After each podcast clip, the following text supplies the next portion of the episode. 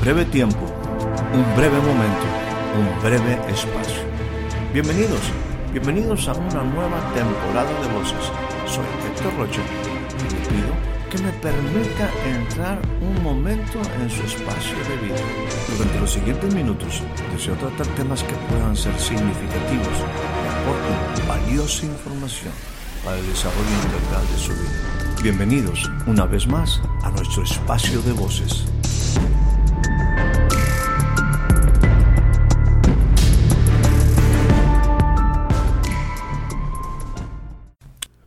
Le doy a usted la más cordial bienvenida a este nuevo breve espacio de voces.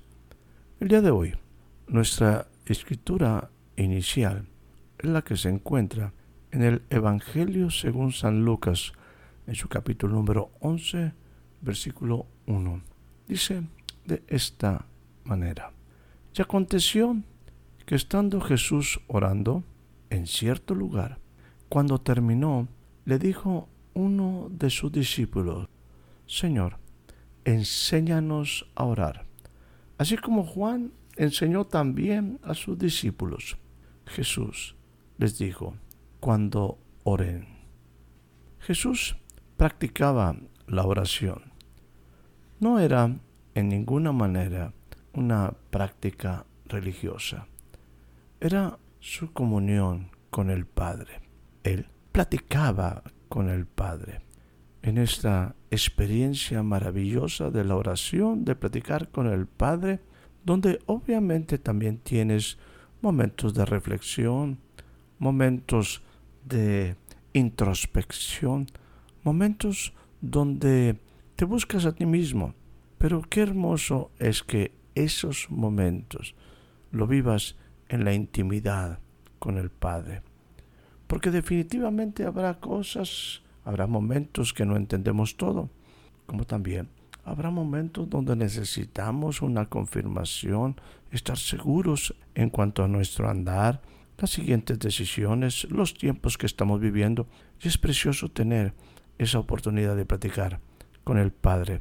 Por eso, en la vida de Jesús, esto era una práctica cotidiana diría, no era una pérdida de tiempo, era una oportunidad de platicar con el Padre, tener la oportunidad de disfrutar de la presencia del Padre, oír la voz del Padre y también la oportunidad de abrir el corazón, cosa que Jesús tenía en alta estima.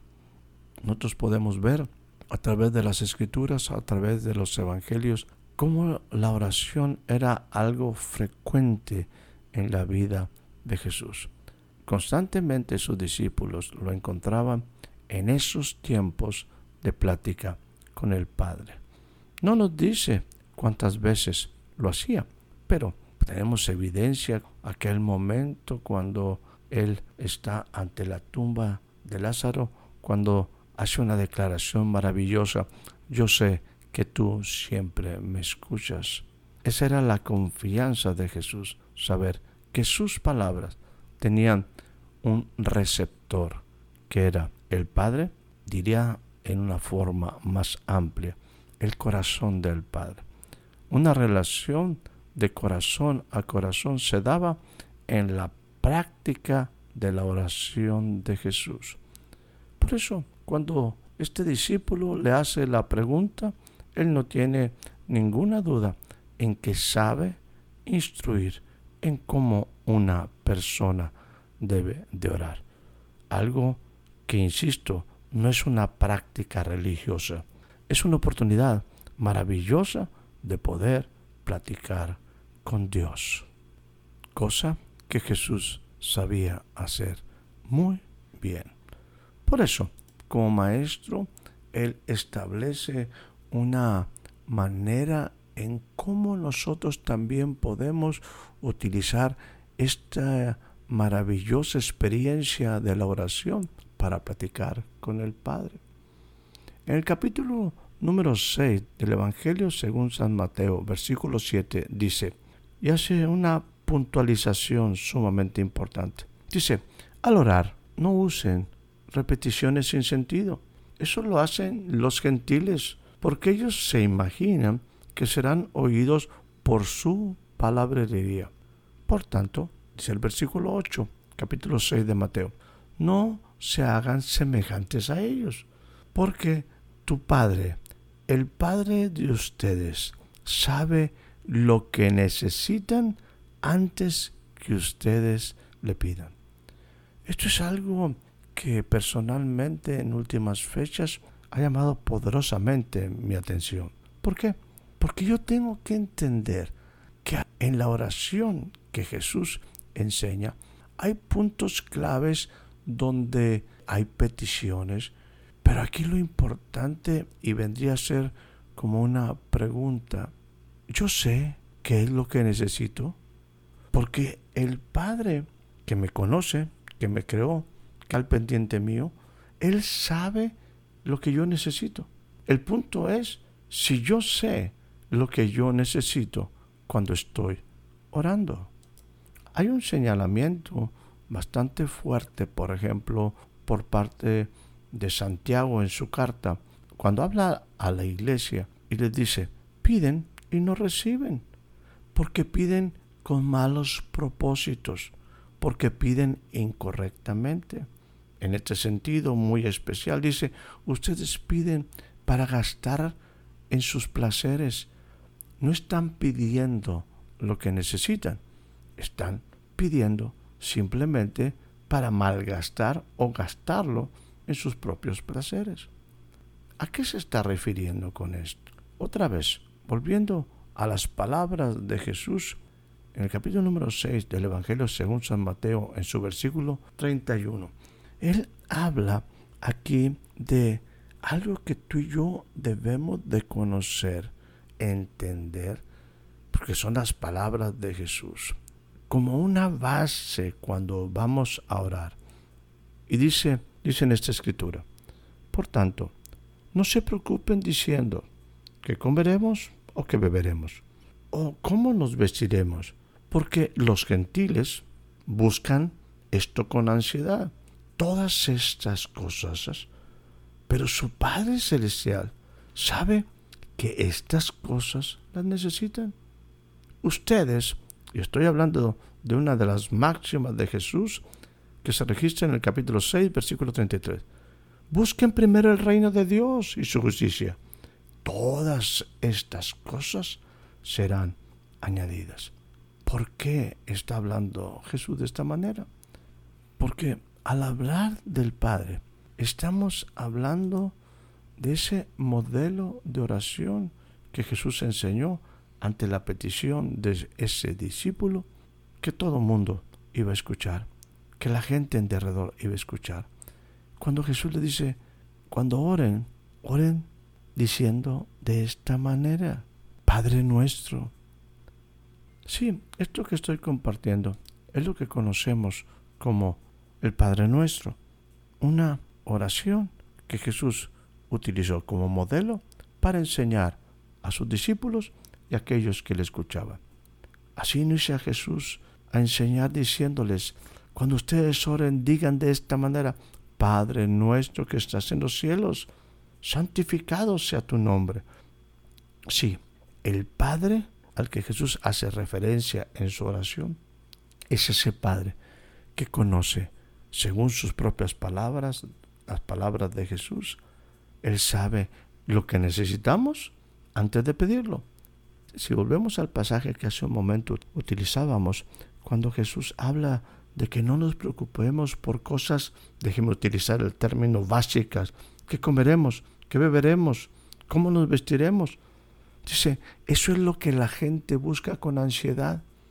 Pero tienen que entender que eso el Padre lo añade cuando tú buscas primero su reino y su justicia.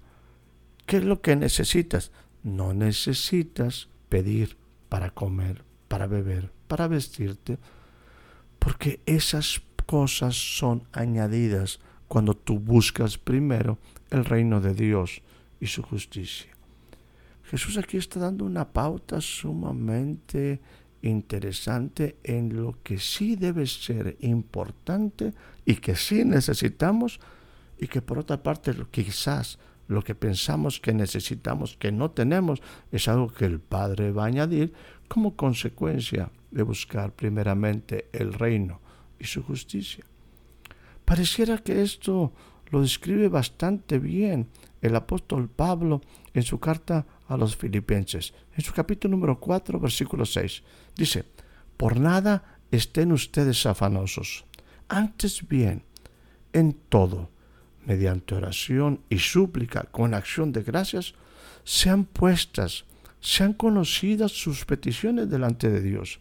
Y la paz de Dios, que sobrepasa todo entendimiento, Él va a guardar sus corazones y sus pensamientos en Cristo Jesús. Interesante. Jesús habla de que no estemos preocupados diciendo que comeremos o que beberemos, que vestiremos. En el caso del apóstol Pablo, por nada estén afanosos, antes bien, en todo, mediante oración y súplica, sean conocidas sus peticiones delante de Dios. Y entonces Dios, la paz de Dios vendrá sobre ti, esa que sobrepasa todo entendimiento, y te guardará de preocuparte y de tus mismos pensamientos que te llevan a la angustia en un tiempo sumamente clave en la enseñanza de Jesús hacia sus discípulos, les decía acerca del Espíritu Santo. Decía también previamente que Él tendría que irse, cosa que no entendían sus discípulos, pero más adelante les dice, miren, yo voy a rogar al Padre para que el Padre les dé el Espíritu Santo, el otro consolador. Pero dice, y esto estoy hablando de Juan 16, 26, dice, pero déjenme decirles algo, permítanme parafrasear aquí. Jesús dice, no les digo que yo voy a rogar, que yo voy a estar rogando al Padre demasiado por ustedes, pues el mismo Padre les ama. Jesús, más adelante al terminar de enseñar lo que conocemos como esa oración del Padre nuestro, el Evangelio según San Mateo en su capítulo número 7, versículo 9 en adelante, nos plantea una serie de preguntas que Jesús hizo, que son en verdad dignas de consideración. Dice de esta manera, ¿qué hombre hay entre ustedes a quien si su hijo le pidiere pan, le dará una piedra? Y si le pidiese un pez, le dará una serpiente.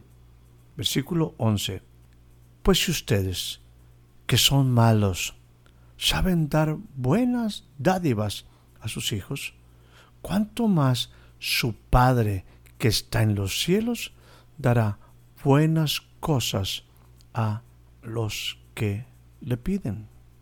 Volvemos a uno de nuestros pasajes iniciales, versículo 8 del capítulo 6 de Mateo. Por tanto, no sean ustedes semejantes a los que utilizan o piensan y se imaginan que serán escuchados por su palabrería. No sean semejantes a ellos. Entiendan algo, que su Padre sabe lo que necesitan ustedes antes que ustedes lo pidan.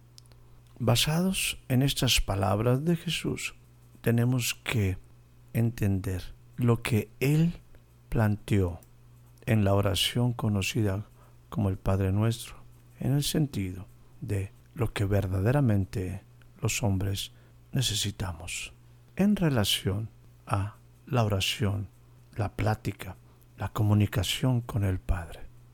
Número uno, en el Padre Nuestro, que está en los cielos y que su nombre es santificado, podemos deducir lo siguiente necesitamos un Padre Celestial.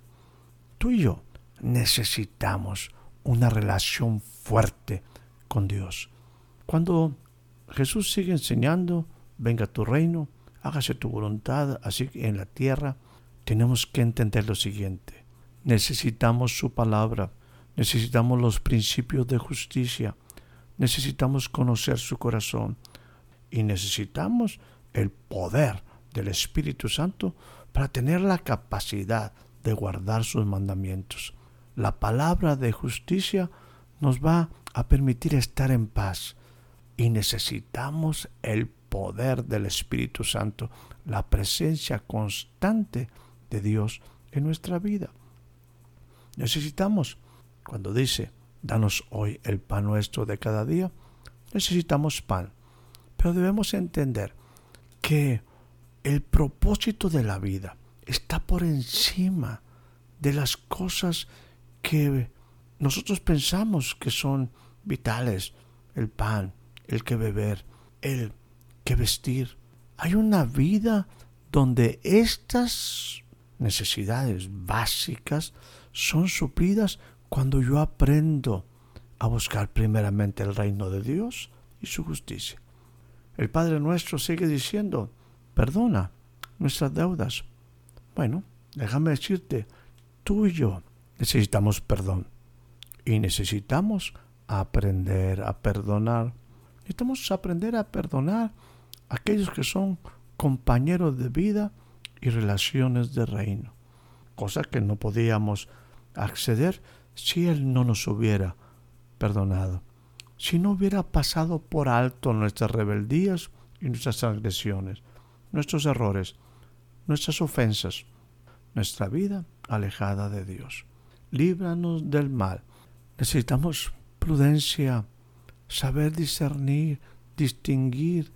Necesitamos templanza para ser librados del mal.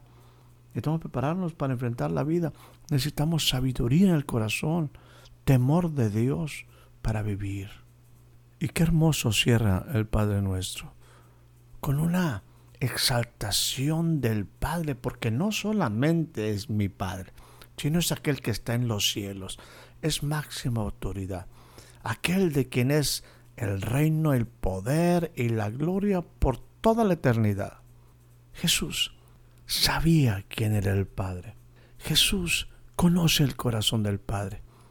Y dice, ese Padre que es nuestro Padre, Él sabe lo que yo necesito, lo que usted y yo necesitamos antes de que le pidamos. Entienda que Él les ama. Ni siquiera tengo que orar por ustedes. No tengo que pedirle al Padre nada en una manera intensa porque Él les ama, porque Él es un buen Padre.